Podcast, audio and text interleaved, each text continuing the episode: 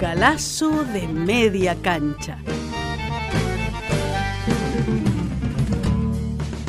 Ahora sí, señoras y señores, empieza un galazo de media cancha. Galazo de media Galazo cancha. de media cancha. El programa de Norberto Galazo en Caput. Los lunes a las 16.30 en Caput. Galazo, Galazo de media cancha. cancha. Bueno, buenas tardes para todos nuestros oyentes. Hoy, como todos los lunes a las 16.30, nos reencontramos acá en Radio Caput para hacer galazo de media cancha. Para aquellos que nos escuchan por primera vez, les contamos que es un programa de historia en el que reivindicamos la vida, la trayectoria y la obra de aquellos argentinos que han sido silenciados por la historia oficial. Yo soy Fabián Mettler y como todos los lunes a esta hora vamos a conversar durante media hora con el maestro Norberto Galazo. Hemos elegido para hoy la vida de un argentino nacido en el seno de la clase alta porteña, que se destacó tempranamente en las letras y que fue amigo de los hombres más prominentes de su tiempo, como Amado Nervo, Rubén Darío, Alfonsín Storni, Gabriela Mistral, Alfredo Palacios, José Ingenieros, Adolfo Saldías, Carlos Pellegrini, entre otros. Pero que en razón de su prédica antiimperialista y de su lucha incansable por la unificación de América Latina, pasó rápidamente al índex de escritores prohibidos, cayendo sobre su figura y su obra un espeso manto de silencio que se extiende hasta hoy. Manuel Ugarte, de él vamos a conversar con el maestro Norberto Galazo en esta media hora de programa. Ugarte perteneció a la llamada generación intelectual del 900. Su fina sensibilidad y su extraordinario talento para la pluma le auguraban un futuro cubierto de gloria y de premios. Pero seguramente, como nadie es profeta en su tierra, en la Argentina de esos tiempos asiagos pasó prácticamente desapercibido. Autor de más de 40 libros, casi todos publicados en el extranjero, y con prólogos y críticas de intelectuales de la talla de Pío Baroja, de Miguel de Unamuno, del Valle Inclán, Juan Ramón Jiménez, Rufino Blanco Fombona, entre otros, vivió gran parte de su vida en Francia, en un exilio amargo y sempiterno. Afiliado de joven al socialismo argentino, representó al partido en varios congresos internacionales. Pero la idea de conciliar el internacionalismo proletario con la bandera argentina, desde una óptica auténticamente nacional, determinaron su pronta expulsión. Solo e incomprendido en su patria chica, Manuel Ugarte emprendió a principios del siglo XIX un recorrido de características titánicas por su amada patria grande. Allí, en cada puerto, en cada capital, los brazos abiertos y los corazones exaltados de miles de estudiantes y obreros le dieron cálida bienvenida. Su voz se esparció entonces como un reguero de pólvora por todo el continente, reviviendo adormecidos sentimientos de unidad. El subsuelo de la América Morena, silenciado por siglos, tembló ante el puñado de verdades desparramadas a los cuatro vientos por el sublime orador. Y el ojo del águila imperial, que vigilaba atento desde el norte, pestañó nervioso ante cada acusación, ante cada denuncia de los crímenes y atropellos cometidos por su vocación expansionista, en Panamá, en Nicaragua, en Cuba, en Santo Domingo. En este programa radial que hacemos todos los lunes, vamos a recorrer la larga frazada del olvido que aún cubre el alma y la obra de este genuino apóstol de Hispanoamérica. Considerado por luchadores antiimperialistas de la dimensión de Sandino, de Mariatti y de Asa de la Torre, verdadero maestro y precursor de la unidad del continente. Buenas tardes, Norberto, ¿cómo estamos hoy? ¿Qué tal? ¿Cómo andas vos? Muy bien, muy contento. Qué hombre este Manuel Ugarte, ¿no? Escribió 40 libros, se vinculó con los hombres más destacados de su tiempo. Y hoy, sin embargo, si hoy uno pregunta quién es Ugarte, nadie sabe de él. no hay ni una calle ni una estatua que lo recuerde. Eh, ¿Nos contás quién fue Manuel Ugarte y por qué hay tanto silencio en torno a su figura? Sí, quizás es el caso donde el silenciamiento alcanzó su máximo rigor. Quizás también porque él hacía un, cóctel explosivo. La unidad latinoamericana y el, socialismo. Un socialismo nacional que planteaba él. Y que él lo hizo adelantándose a su tiempo. Hoy diríamos que jugaba en Aires posiblemente. para dar un término futbolero. Nadie hablaba en ese momento de un socialismo nacional. Claro, es decir, él es de los iniciadores del Partido Socialista en Argentina. Y es, por un lado, los iniciadores y por otro lado, es el continuador de la obra latinoamericanista de Bolívar San Martín, que, por ejemplo, retoma Felipe Varela en 1870. Claro. Cuando levanta la bandera de la Unión Americana y Ugarte nace en el 75. 1875. Claro. claro.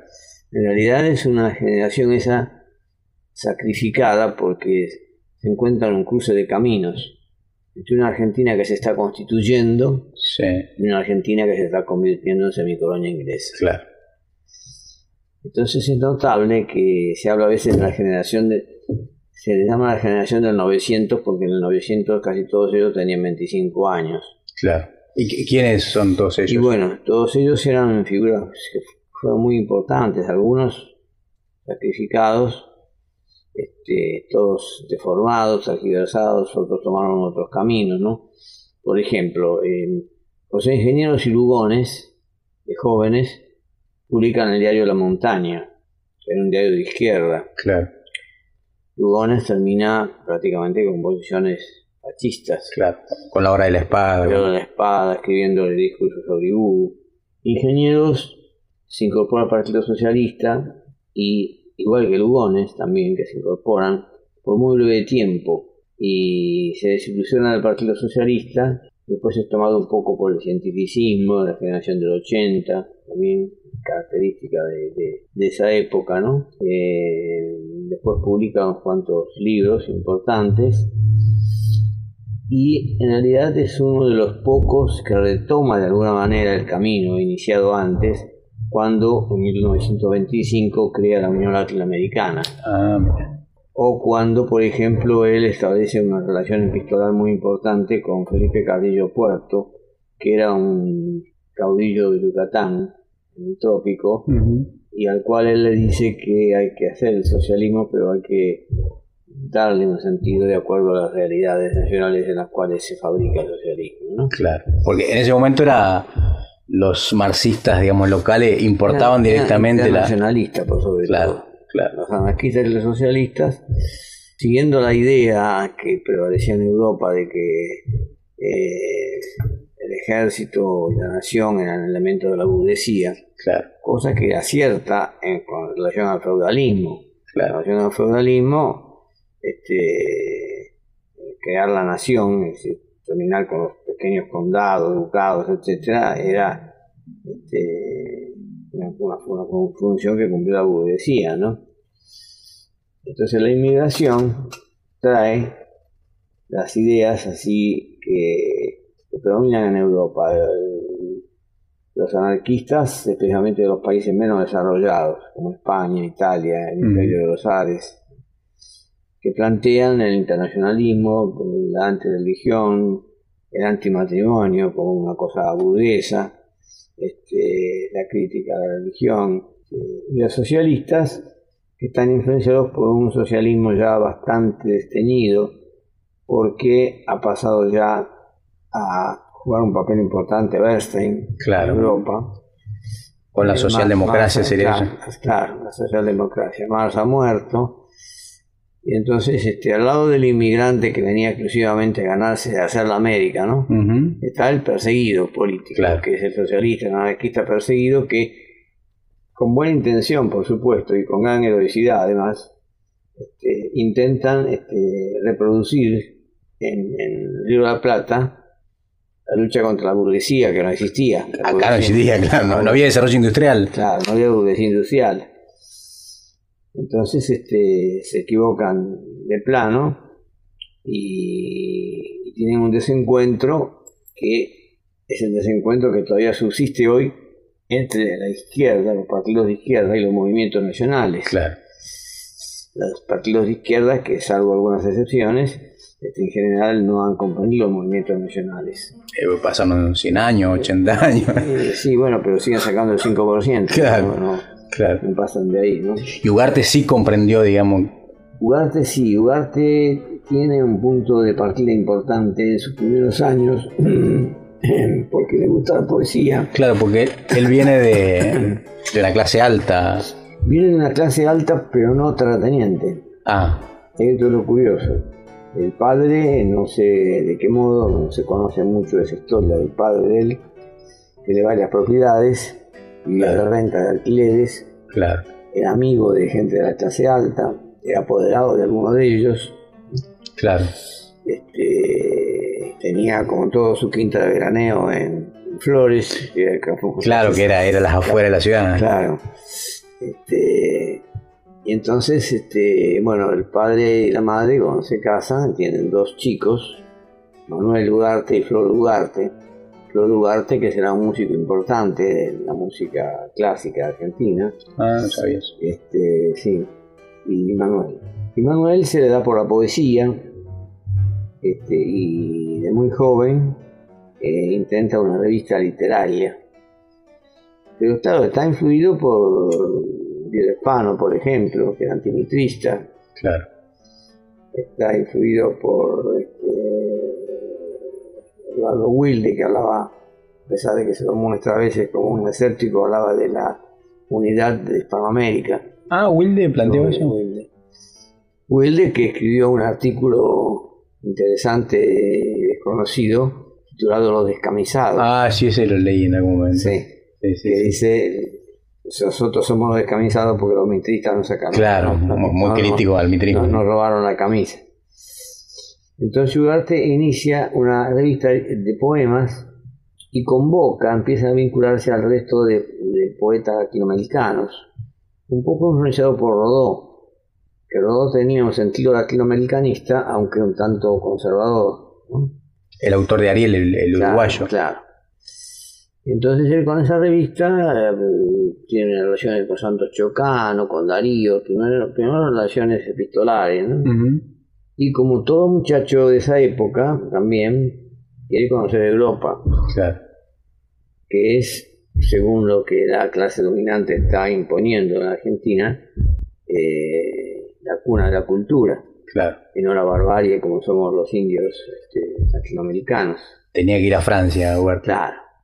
Entonces el padre este, le paga para que vaya a estudiar a Francia. Mm. Él va y estudia un bachillerato, pero hace la bohemia también.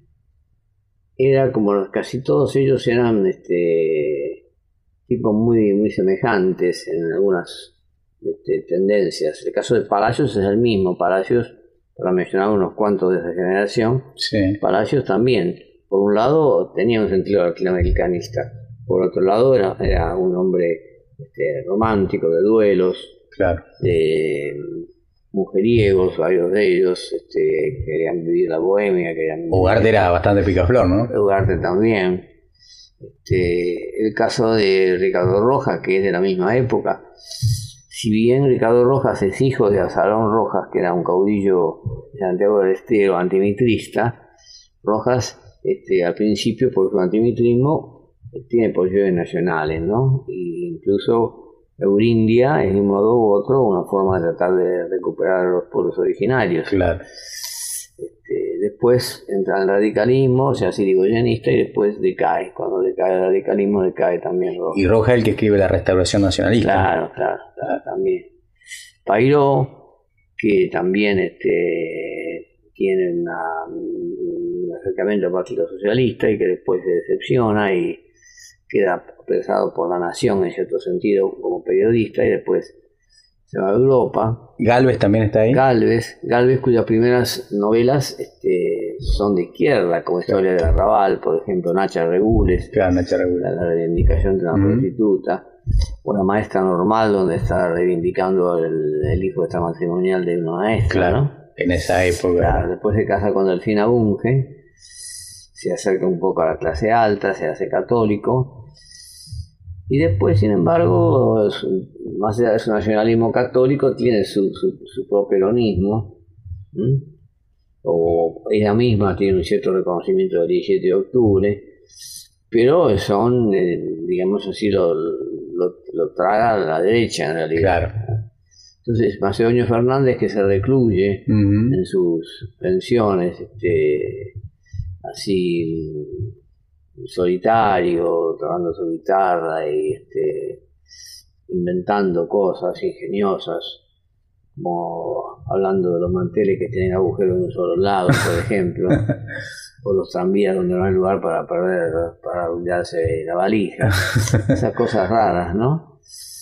Pero que sin embargo en el caso de, de este Macedonio se reúne con Natalicio González, que es un nacionalista paraguayo, después ah, se reúne con Luis Alberto Sánchez, que era un hombre del APRA, se reúne con Escalabrini Ortiz, del cual, cual es una especie de discípulo. ¿no? hay elementos nacionales que están por emerger y que no llegan a emerger. En el caso de Ugarte, su salida del país y su llegada a París lo lleva a que esa vocación nacional se haga hispanoamericana, porque son muchos los escritores hispanoamericanos que están en París. Entre ellos Rubén Darío y claro, Nervo. amigo de Darío, es amigo de Amado Nervo. A Darío lo saca más de una vez de sus dificultades económicas. Ah, mira. Claro, porque era, Ugarte era una etapa que estaba bien económicamente. Claro. El escritor iberoamericanos del 900 lo describe con, mucho cariño, mucha calidez a Darío, este, tremendo en su poesía, enorme en su poesía, de, de quebrar el viejo castellano y su impulso al modernismo.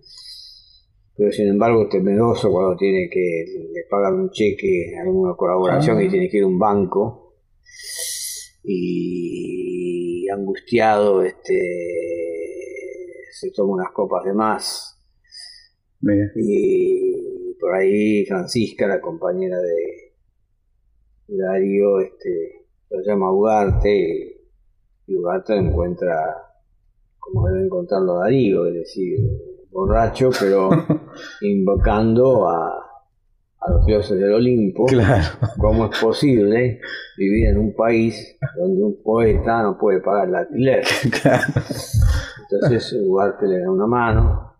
Incluso el, poema de Darío sobre dirigido a Roosevelt sí.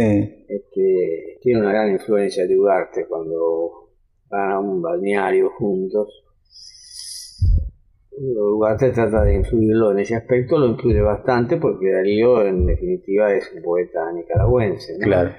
Este, no así cuando trata de llevarlo a la casa del pueblo de París, donde este Darío se siente en otro mundo entre los laburantes, no, no los entiende. No, no sentía parte, digamos, de ese mundo. Claro, claro. Dice, estos, mm, con esta gente me parece que no, Mira. Puede ¿Y, se juntarían todas las, eh, a las noches de París, digamos, irían. Claro, entonces la, la bohemia era junto, este, la única mujer ahí era Francisca, que cuando se reunían ellos empezaban a hablar de literatura, Francisca sentada ahí no entendía nada, hasta que Darío le decía, Francisca, me parece que te llaman de la cocina, y no llamaba a nadie porque no había nadie.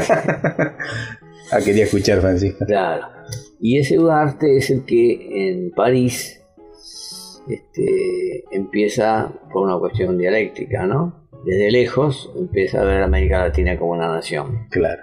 Ahí se borraban las diferencias geográficas, las fronteras. Lo que, lo que no veían los intelectuales que se quedaron en Buenos Aires, claro. Lo veía Ugarte desde lejos, donde veía que América era una nación. Y cuando va después de Estados Unidos se da cuenta del poder avasallante de Estados Unidos. Claro. Y al mismo tiempo, en París tomar contacto con los socialistas. Jean Jaurès, especialmente su, su gran figura, y entonces él dice, evidentemente hay explotación en el mundo, yo me voy con las víctimas. Claro.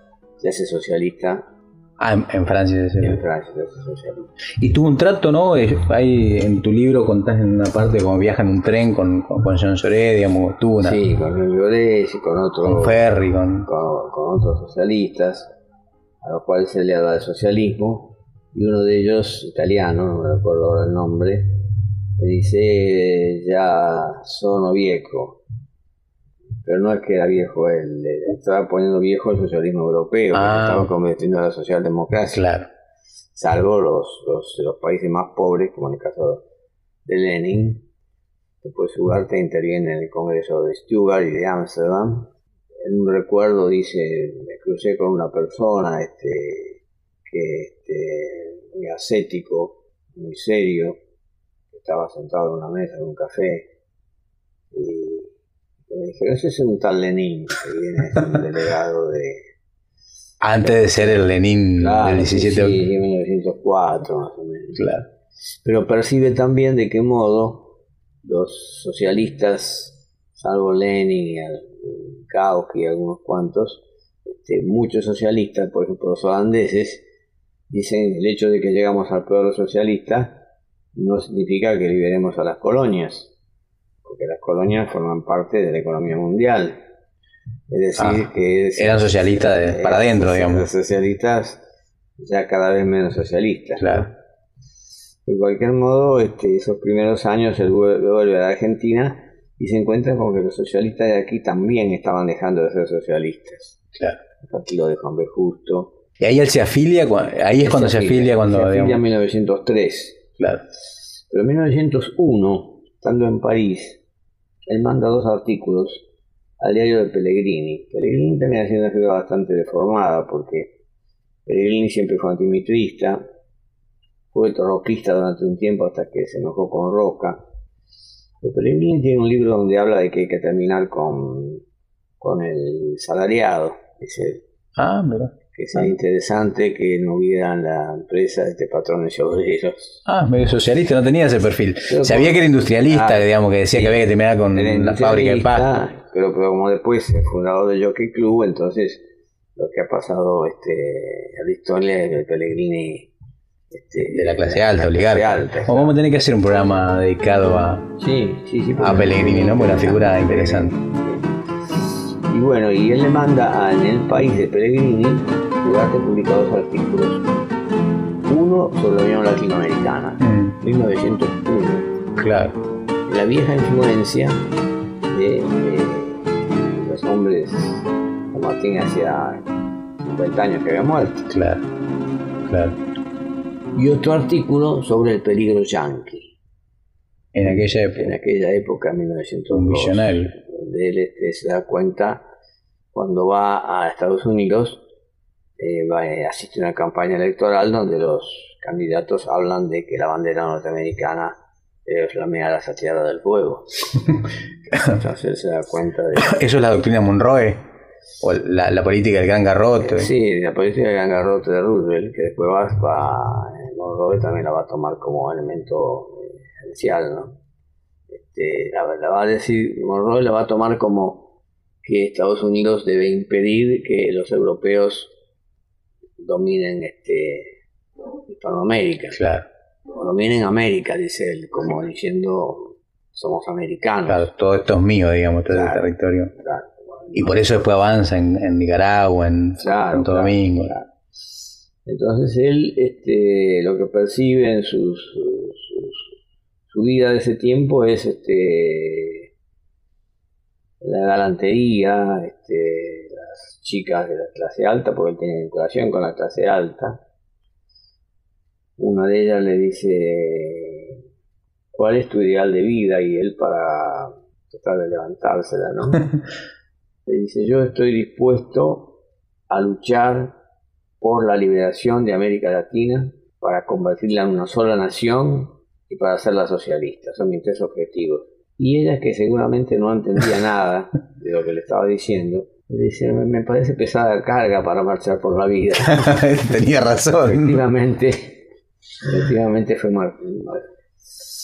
pesada carga para avanzar por la vida. En 1908 ya tiene un problema dentro del partido. Dentro del partido tiene el apoyo de Palacios al principio. Claro, cuando Palacios digamos, estaba en sintonía nacional. Claro, porque Palacios era hijo de Aurelio Palacios, que era este, antimitrista y perseguido por el mitrismo, amigo de, de Guido Espano, de claro. Andrade. José Hernández. Claro, a tal punto que un día Palacios es un pibe de 10 años, lo llevan del colegio, lo llevan a visitar a Mitre una figura venerable. Y cuando vuelve a su casa todo contento, dice, estuve con Mitre, me dio un beso y el padre le da una cachetada. Ah, mira. Y la madre le dice, este, chico se desespera y la madre le dice, no, lo que pasa es que Mitre lo persiguió a papá mucho tiempo. Claro, mira qué aprendizaje. Y Palacios también va a vivir en la, en la ambivalencia del tipo que tiene un origen latinoamericanista, capaz de, reivindicar los pueblos americanos, este, o las Malvinas, por ejemplo, este, o estar generalmente siempre en disidencia con, con la dirección del partido. Claro. fue expulsado también después, ¿no? Justo, con Digman. Claro. A tal punto que Ugarte es expulsado en 1913 y Palacios es expulsado por otro motivo, porque Palacios ahí juega mal, no lo apoya Ugarte pero después quiere crear el Partido Socialista Argentino en 1915, que lo crea, lo expulsan del partido y también fracasa con eso. Pero lo importante de esta etapa es la campaña hispanoamericana que va a ser Ugarte en 1910.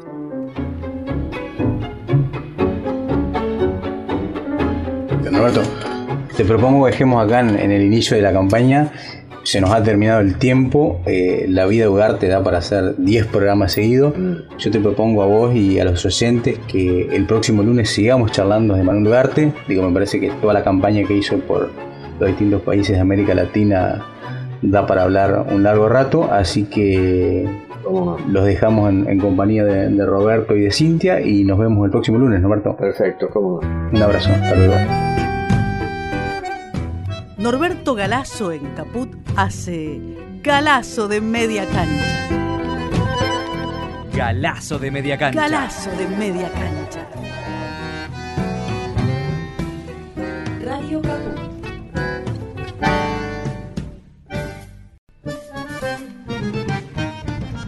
Galazo de media cancha. Ahora sí Señoras y señores, empieza un galazo de media cancha. Galazo de media galazo cancha. de media cancha.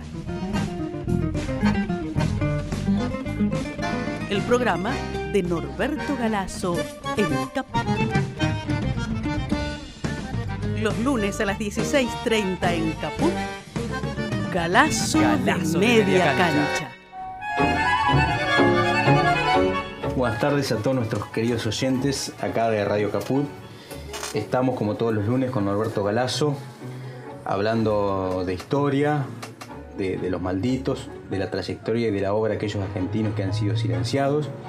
Y el lunes anterior eh, estuvimos hablando durante un buen rato sobre Manuel Ugarte y la verdad que Norberto, vos que conoces tanto y que escribiste un libro tan sustancioso de la vida, habíamos dejado en ese momento en, cuando él empieza a hacer la campaña latinoamericana. 1910 más o menos.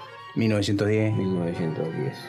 Cuando él ya se está decepcionando del Partido Socialista, en una reunión con, con Juan B. Justo, este, fuma un cigarrillo negro de daba mucho olor y Juan B. Justo dice, hay un ambiente asfixiante. Y Duarte le dice, lo que pasa, doctor, es que hay que abrir las ventanas del partido. claro, muy simbólico. Lugones, a su vez, desde afuera del partido, dice, este partido se va a quedar reducido a la capital federal, va a ser un partido porteño. Claro. Eh, e ingenieros para provocarlo a, Justo, porque Justo decía que las mujeres existían para ser buenas matronas y tener muchos hijos. Este, ingenieros se hace hacer una medalla que dice árbitro de la lujuria, se la cuelga, en, el, saco.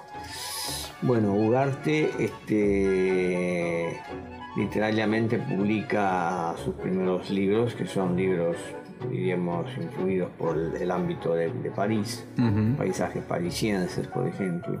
Ese, hay algunos que prologó Unamuno, me Claro, parece. Prologa Unamuno. Él se vincula con un más importante en ese momento de la literatura eh, del mundo, a tal punto que ese prólogo de Unamuno provoca una crítica de Darío, Ah, mira.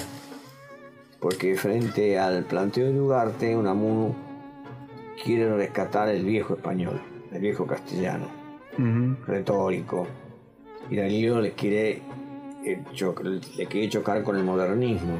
Claro. Y bueno, hay una discusión allí este, donde Unamuno le dice que, que esta literatura de París es una literatura viciosa, que no es una literatura del aire, del sol, del- Ah. del- de la vida, qué sé yo, ¿no? Claro. Bueno, y él ahí en España está convencido de que hay que tratar de alertar a los pueblos hispanoamericanos sobre el peligro yanqui. Y publica El porvenir de América Latina. O mejor dicho, El porvenir de América Española, que después Claro. Ramos lo publicó en Argentina como El porvenir de América Latina. Ah. ¿Hay una diferencia? En, eh, La diferencia está en que le quita el capítulo sobre la religión. Porque Ugarte consideraba que la religión, católica especialmente, era un elemento de cohesión de los países latinoamericanos, Claro. formaba parte de la nación. no era anticatólico, Ugarte.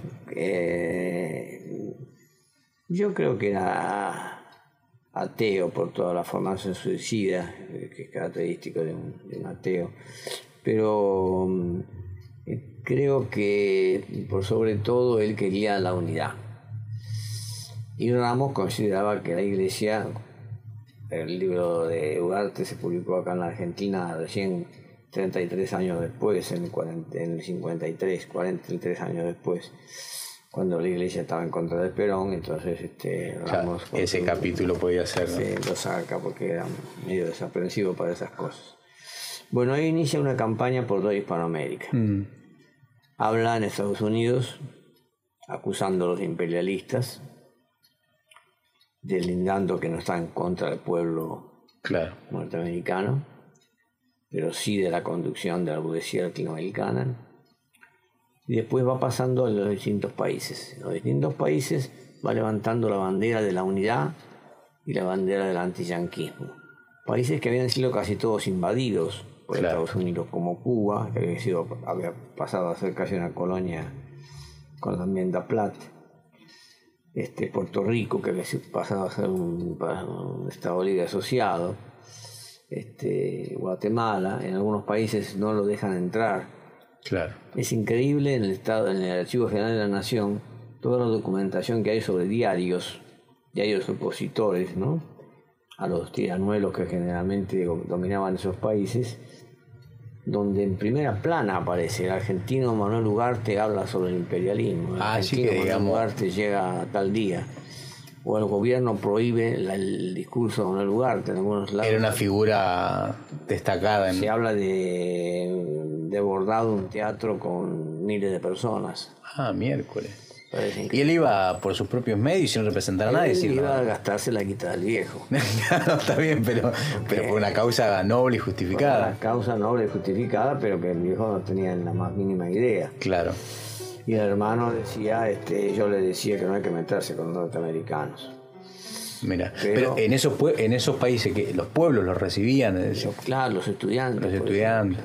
toda la cosa, este, eh, digamos, fuertemente autóctona, Claro. nativa. Mm, Eh, por ejemplo, cuando Estados Unidos logra separar a la provincia, a una provincia y convertirla en Panamá, a la, a- en Colombia, para sí. la Colombia, para poder hacer el canal, bueno, ahí es muy, muy bien recibido. Claro.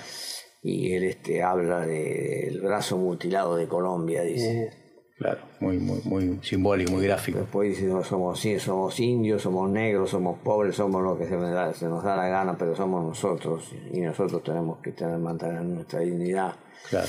Va al Perú, allá de la torre, con que constituye el APRA, que fue un partido, Alianza Popular Revolucionaria Americana, un partido también que pretendía ser un partido, Unificar América Latina. claro, de ese tipo, en aquel tiempo, después de cayó el APRA, ¿no?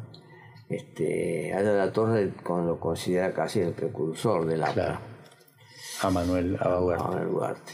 un viaje lleno de dificultades, porque además de que él tenía dinero, este, le roban originales, por ejemplo, este, de cosas que le está escribiendo. Pero Este- que e- ese es el imperio, digamos, que Sí, está... sí, sí, gente de la CIA, sí. De la CIA, o no sé si la CIA existía, pero Claro. espías norteamericanos. Ah, así que estaban preocupados. En por- Bolivia está a punto de un duelo con el embajador norteamericano. Este, Y hay incluso un país, no me acuerdo si era Nicaragua, donde no lo dejan desembarcar. En un país no dejan desembarcar porque ha desembarcado últimamente un emisario yanqui y entonces este, no lo dejan desembarcar. Este, le dicen que vaya a otro lado. En otro país llega a hablar con el presidente. El presidente le dice: Yo estoy muy de acuerdo con usted, pero usted no puede dar la conferencia. La conferencia en la calle con los estudiantes Claro. forma centros estudiantiles este, hispanoamericanos y antiyanquis en distintos países que después a veces no, a veces no tuvieron repercusión. En el caso del Perú tuvieron repercusión con el APRA, ¿no? Claro. En Chile lo mismo. Este, y cuando de Chile él pasa a Mendoza, este, el Partido Socialista anuncia su llegada después de una larga gira y pone mal la hora de, de llegada. Las trapizones de los viejos De socialistas. esta manera que cuando llega no lo recibe nadie prácticamente. Claro. Qué, qué increíble, ¿no? Porque en su propio país no... en su propio país. Y acá consigue vincularse a los estudiantes que están ya un poco eh, irritados por el bombardeo de Estados Unidos a Veracruz, a México. Entonces forma la Asociación Pro México contra la invasión a, a Veracruz. Y después se va a Uruguay.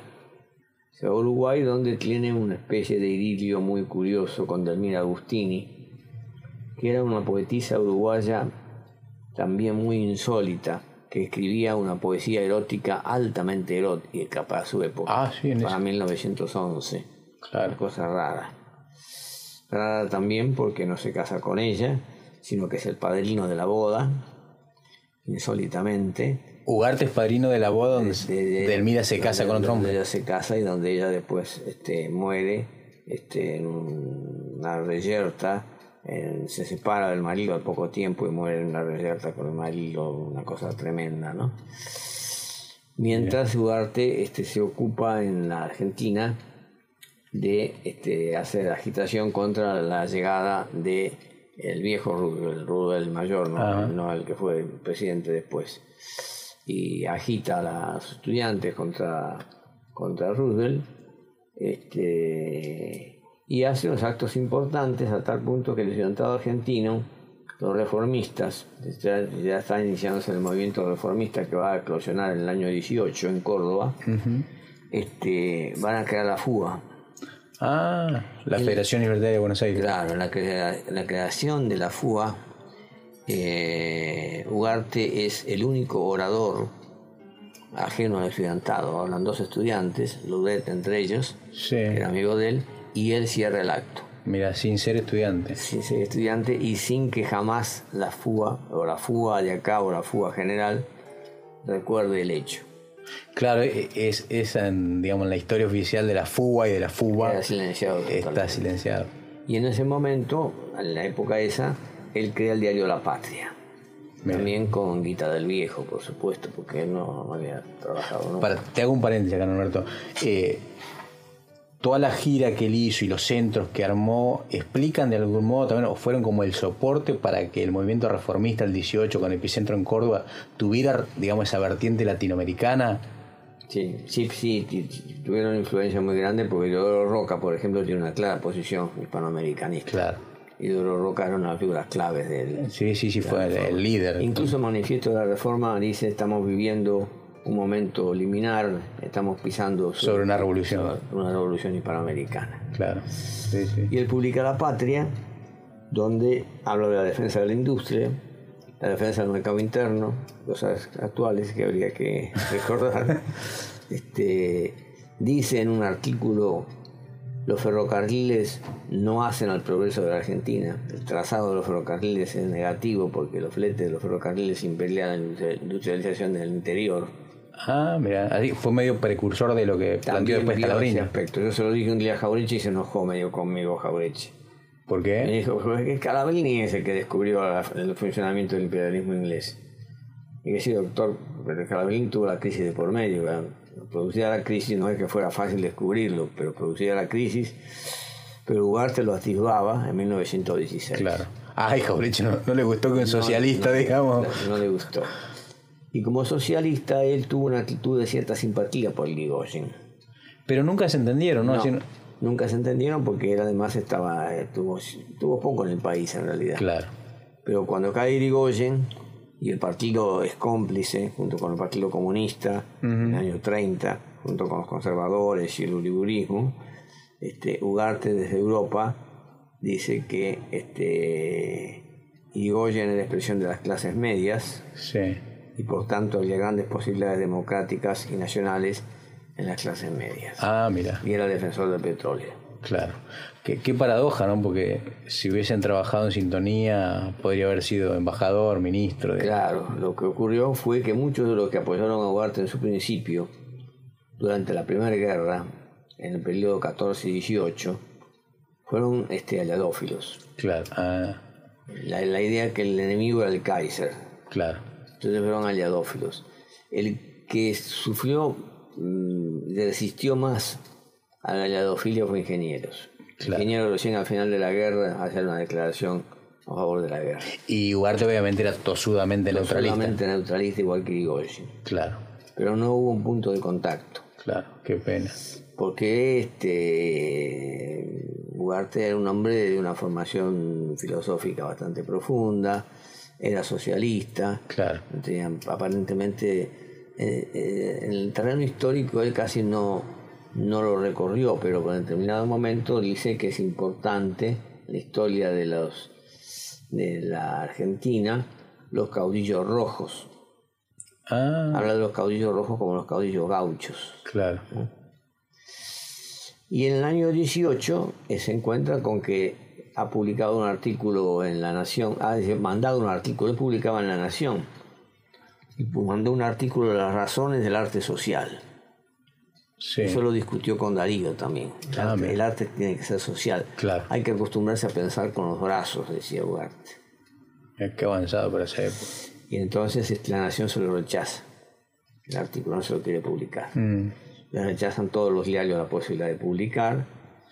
Este, con los estudiantes, eh, los estudiantes lo envían a México como emisario de ellos, él va a México, México tiene una gran recepción de los estudiantes, junto con Gabriela Mistral, unos argentinos que apoyaron, dieron un apoyo tremendo a la Revolución Mexicana. Pero evidentemente se da cuenta que en Buenos Aires no puede, no tiene, no tiene posibilidades, porque radicales y conservadores lo rechazan por socialista. Los socialistas lo rechazan por nacional. Claro. Los nacionalistas lo rechazan por revolucionario. este, Queda aislado. No, queda, no, prácti- no. queda prácticamente aislado. Y escribe, después ya viejo, poco antes de morir, escribe, al final me van a tener que oír. Ah, mira. El manuscrito, yo lo encontré en los papeles, los, escribía al final de su vida en los sobres que le mandaban los distintos amigos que tenía en Latinoamérica. No tenía para comprar papel, entonces en los sobres escribía y en uno de los sobres decía, al final me van a tener que oír. Mira vos. Nosotros lo pusimos en una tapa de un libro que publicamos sobre Manuel Ugarte en 1981. Cosa bastante avanzada de parte nuestra porque en 81 todavía... Claro, estaba la dictadura. Estaba Pará. la dictadura. O sea que estamos en la dictadura. Otra pregunta. Eh, vos habías he- hecho, digamos, el- la investigación más fuerte que te editó Udeva. Sí. Esa edición fue secuestrada. Claro, la edición se hizo en el año 73, Sí, en medio del gran auge de 73. claro. Y salió el libro a principios de 74. Ujú. Que se, se llamaba como el libro. El libro se- tenía dos tomos, que uno se llamaba del, del vasallaje a la liberación nacional y el segundo tomo se llamaba de la liberación nacional del socialismo. Claro. Los militares vieron eso último, ya les resultó suficiente como para sacarlo de catálogo. Cuando Claro. dieron el golpe en el 76. Pero llegó a estar en las librerías. ¿Se No, llegó? ese libro llegó a estar en las librerías a principios del 74, pero al poco tiempo murió Perón. Cuando murió Perón apareció López Rega e Isabel, apareció Taragano en la universidad que decía yo soy fascista y qué. publicó un libro con ese título, Ah. ¿Soy fascista y qué? Este, y el cura Sánchez Abelenda, que era un cura de derecha, también, de manera tal que lo sacaron de catálogo y después mandaron un piquete del ejército que se llevó todos los libros publicados en la 73. Ah, No solo el mío, sino un libro de Carlos Vila, por ejemplo, sobre los, los intercambios de los lectorios de las grandes sociedades anónimas. claro. Eh, un libro de Luis Alberto Herrera, del uruguayo, hecho con un prólogo de Ramos. Mm, Lo llevaron también. Llevaron todo lo que se publicó en aquella época. lo llevamos y lo, a quemar, digamos. A destruir, sí. Incluso se llevaron un libro Cuba electrolítica que se creían que, se creían que era sobre la revolución cubana. y era de química, porque Sí. claro, le hicieron la palabra Cuba y. Claro. Pero algunos este, soldados se ve que lo rapiñaron y después aparecieron algunos libros de ellos. Ah. Esos, esos dos tomos aparecieron en librerías de viejo. Ah, me- años después. después. Años después, sí. Norberto, y, y digamos, y el, el tema de esta maldición supérstite en, en Ugarte, porque digo, después Eudeva se negó en la democracia ¿no? a, a reeditarlo. ¿Cómo, Sí, cómo es esa historia? Y en la, en la democracia, cuando volvió la democracia del alfonsinismo, yo lo fui a ver a, al interventor en Eudeva, Ujú. no recuerdo ahora quién era, que me dijo que no era vendible, porque nadie lo conocía. Ese era el criterio para Claro, publicar. Claro, hay que- precisamente hay que publicarlo porque nadie lo nadie- conocía. Claro. Y no, dice, si quiere, pa- quiere hacer algo sobre Carolina Ortiz, hágalo, yo me pro- comprometo a publicárselo, pero me parece que lo de Ugarte no, No va. fue en el 84, 85 más o menos. Y recién se reeditó con el kirchnerismo. Eh, con corregidor. Que no, no, con No, pero digo, la editorial. Ah, sí, eh, la lo, editorial- lo- lo- lo dictó Corregidor, este, lo dictó Corregidor con una financiación en gran parte mía, este, porque yo estaba furioso porque me lo habían destrozado. Y, y después, lo, cuando se recuperó Udeva con el kirchnerismo, lo hicieron en, Ah, desde Eudeva. en varios tomos, sí. Ah, así que. hizo, la hizo la edición de Udeva. Claro. Sí, él este hay un periodo muy importante de él que es el periodo donde él está en Europa, del año 18 al año 35. Que eso este podríamos hablarlo en cualquier otro momento. ¿18 años estuvo en Europa? Es claro, estuvo desde el año 18 hasta el 35. Claro, el 35 viene a la Argentina y al 37 se vuelve a ir. Claro. ¿Y esos 18 años ya que. intenso actividad periodística en diarios españoles y franceses.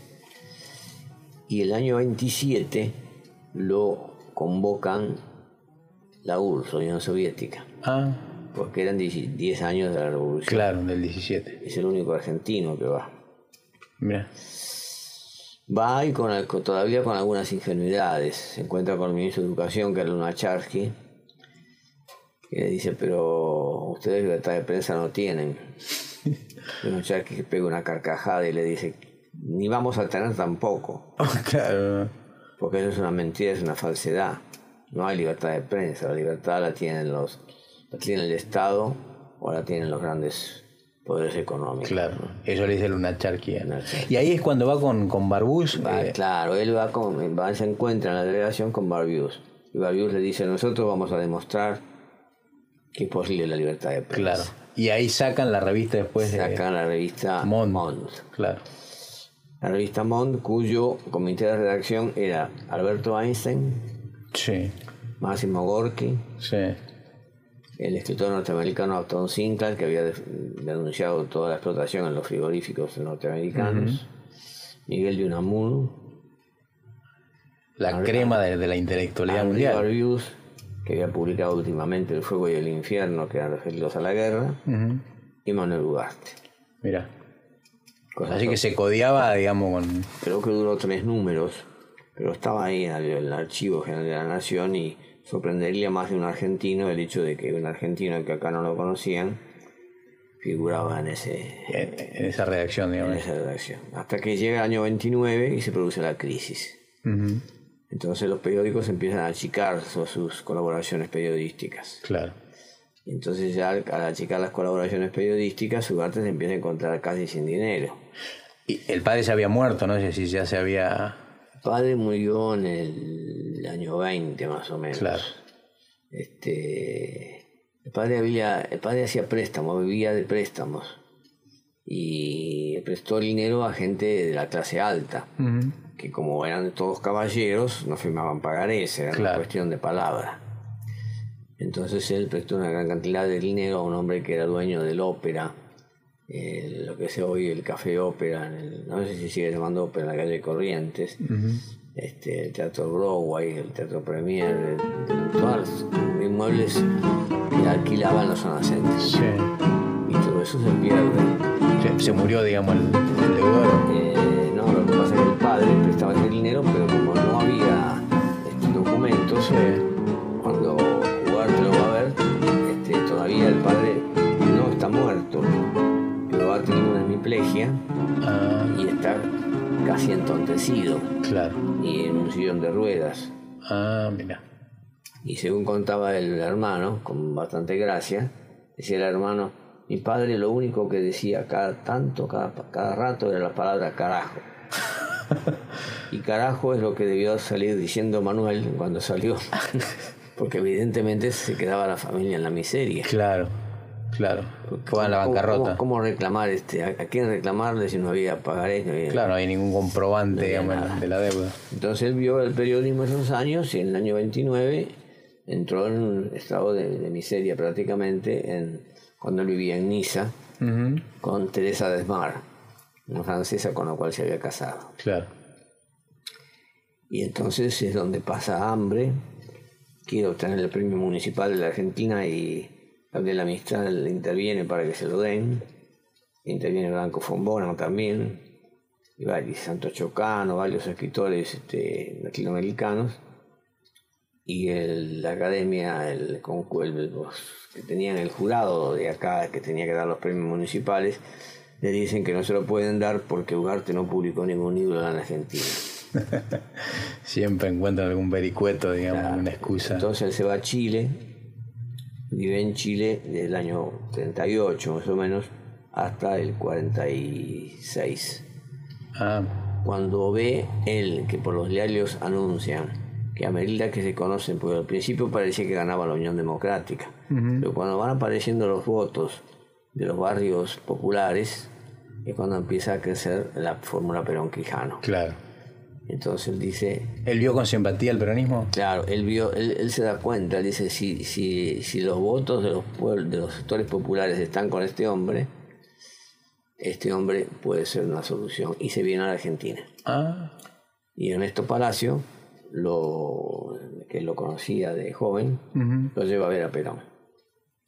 mira. Y Perón, que tenía un fichero para cada una de las personas que iba a recibir, sabía toda la historia porque tenía un fichero preparado, Sí, le dice, Manuel Ugarte, al gran hispanoamericano, le da un abrazo, lo sienta, Sí. le, le sirve el café, como era la característica de Perón, de saber hacerle el mismo el café, y se pone a hablar con él. Y entonces Ugarte le dice esto nada más. Eh, me parece notable el cambio que usted está haciendo en el aspecto social, en el desarrollo de la industria, pero hay que hacer la industria pesada general, porque yo lo he visto que... Ah, plantea la industria pesada. En el año- ella, nacido en el año 75 y Claro. plantea hay que hacer la industria pesada lo antes posible porque he visto que la Unión Soviética se está salvando por, porque están haciendo una industria pesada. Qué visionario. Y cuando sale de Alcázar Rosada con Palacio, Palacio le dice, es un hombre inteligente, ¿no es cierto? Por Perón, ¿no? Inteligente, le dice Perón. Va a ser muy peligroso para los enemigos. Y, y también para los amigos. También para ese amigo. Y bueno, y ahí Perón lo nombra embajador. Claro. Embajador en México, Ah, México. que es el mejor homenaje que se le podía hacer a él, que pues México había nacido la revolución hispanoamericana. Claro, así que fue, fue un, murió poco después Ugarte, ¿no? En Claro, de ahí 51. pasa a Nicaragua y después pasa a Cuba.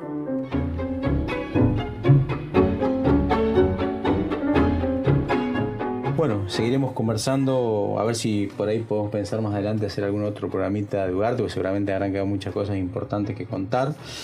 Los dejamos entonces en la excelente compañía de, de Cintia y de Roberto. Y nos volvemos a encontrar el próximo lunes. ¿Te parece, Bueno, Roberto? perfecto. Muchas gracias. Hasta el próximo lunes. Chao, hasta el próximo lunes.